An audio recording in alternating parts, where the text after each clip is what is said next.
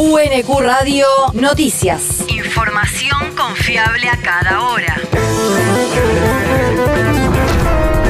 El clima. El Servicio Meteorológico Nacional indica que hoy se espera una máxima de 25 grados con lluvias y tormentas por la tarde y noche. El viento soplará del sudeste a lo largo de toda la jornada. El país. Para Cristina Fernández es probable que Revolución Federal haya participado en el atentado en su contra. Luego de ser aceptada como querellante, se conoció la carta que la vicepresidenta presentó el lunes al juzgado de Marcelo Martínez de Giorgi, en la que manifiesta la sospecha de que el accionar del grupo no se hubiera limitado a amenazas, instigaciones y preparación de delitos en abstracto, sino que haya participado específicamente en el intento de atentado. También mencionó como alarmante la probable financiación del grupo por parte de la familia del ex ministro de Finanzas del gobierno de Mauricio Macri, Luis Caputo. Ayer fueron detenidos cuatro integrantes de ese grupo, entre los que se encuentra su fundador, Jonathan Morel, y se ordenó el allanamiento de las oficinas de Caputo Hermanos por los pagos de cerca de 8 millones hacia este por supuestos trabajos de carpintería. La región. Convocan a pasajeros bonaerenses a hacer sugerencias sobre la actualización tarifaria de los transportes. El Ministerio de Transporte bonaerense convocó a que los usuarios del sistema público de pasajeros puedan expresar sus opiniones y consultas sobre el proyecto de actualización tarifaria.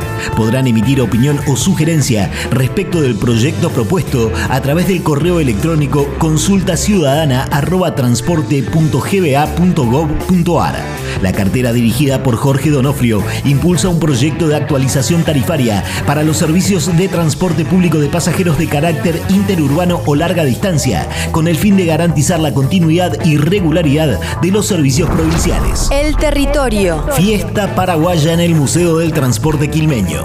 El próximo domingo 23 de octubre, de 12 a 19, se realizará una nueva edición del ciclo Latidos de Colectividades organizados por el municipio en el museo ubicado en la Pría 2200 de Quilmes Oeste.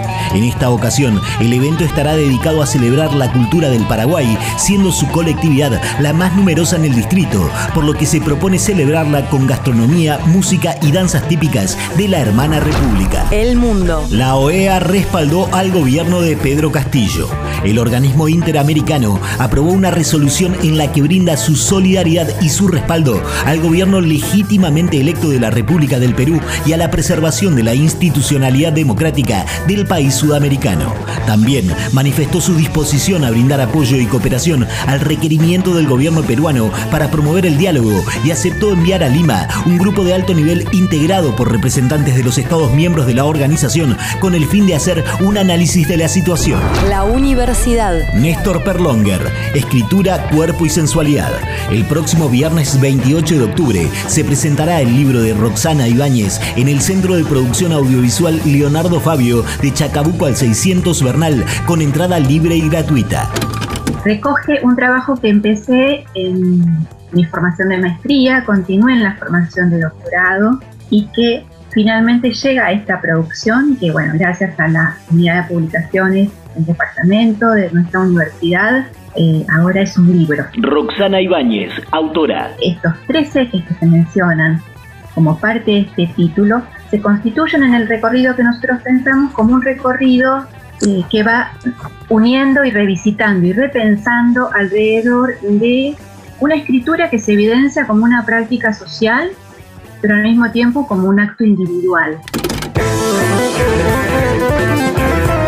El título pertenece a la unidad de publicaciones del Departamento de Ciencias Sociales de la Universidad Nacional de Quilmes, donde a partir de una cuidadosa selección de poemas y ensayos, la autora ofrece una perspectiva deseante sobre la obra de Perlongar. En este recorrido propone el acercamiento a cuerpos, deseos y palabras que el poeta Neo Barroso trama bajo múltiples formas a partir de una retórica política tan deslumbrante como corrosiva de la lengua. El deporte. Nadia Podoroska avanza a paso firme en los Estados Unidos. La tenista argentina derrotó por 6-2 y 6-3 a la canadiense Ariana Arsenal y se metió entre las ocho mejores del torneo de tenis femenino W60 de Macon.